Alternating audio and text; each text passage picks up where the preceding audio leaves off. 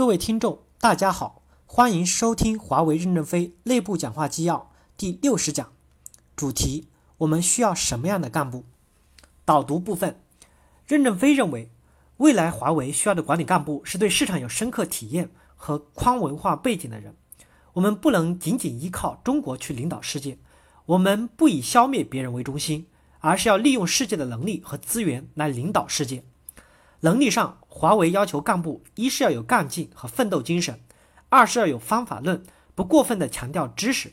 华为干部选拔四优先：优先从有成功经验的人中间选拔干部，优先从胜利队伍中间选择选拔干部，优先从主战场和艰苦地区选拔干部，优先从关键事件中考察和选拔干部。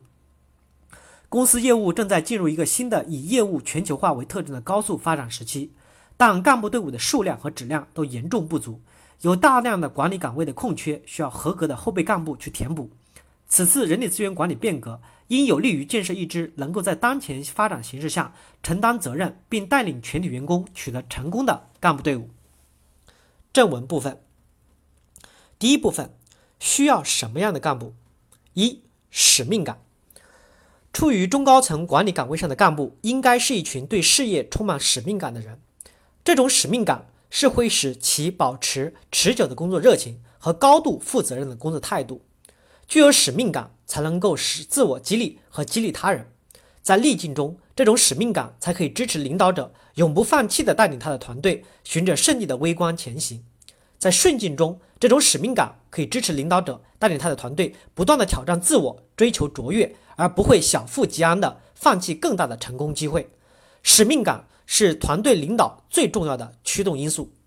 二，宽广的胸怀，没有人会承认自己不具有宽广的胸怀，但知易行难。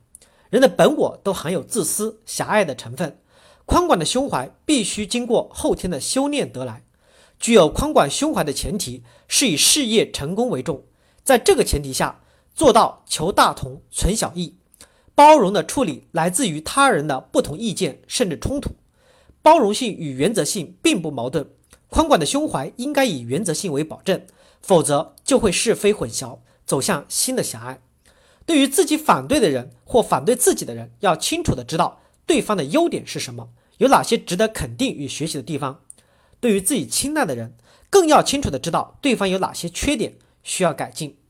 具有宽广的胸怀，才能团结人和用人所长。三，品德。团队的领导者是团队道德品质的榜样，影响整个团队的价值观。以权谋私、生活腐化、对公司发牢骚、讲怪话，都应作为评价与选拔干部时的基本否决条件。不满足上述条件的人不能进入干部队伍。违反了上述条件的在岗干部也需要主动反省与改正，否则不可能得到进一步的培养与提拔。团队领导者必须自律，不能律己，何以服人？要管好团队，先管好自己。四，开阔的视野和结构性的思维能力。公司业务发展的快速全球化，决定了我们很多既有的思维模式和管理技能都需要得到更新与提高。干部要以更为开放、积极的心态去面对未知的世界。具有结构性的思维能力的干部，才能够清楚地看到问题的本质，并抓住工作的重点。干部不光要盯住短木板解决眼前的问题。更要有建立机制以防范问题的能力，这样才能避免头痛医头、脚痛医脚，才能提高管理效率。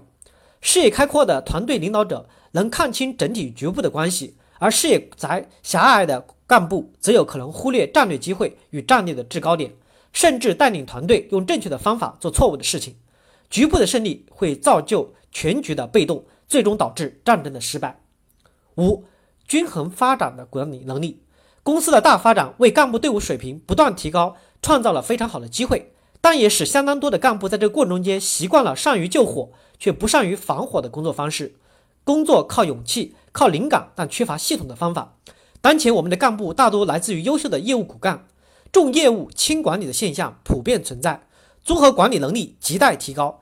越来越复杂的商业环境要求各级干部除熟悉业务以外，还需具备系统的财务、人力资源、运营管理。组织运作等管理知识、给予技能以及较高的职业素养，从而不断的提高组织的管理质量与管理效率。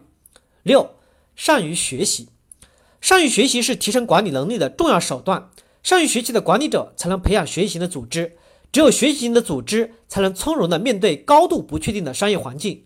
学习的途径有很多，书本可以启发我们思考问题、解决问题的方法。但就像复盘是棋手最好的学习与提高手段一样，每一次的成功和失败，包括自己也包括竞争对手的，都是我们最好的学习案例。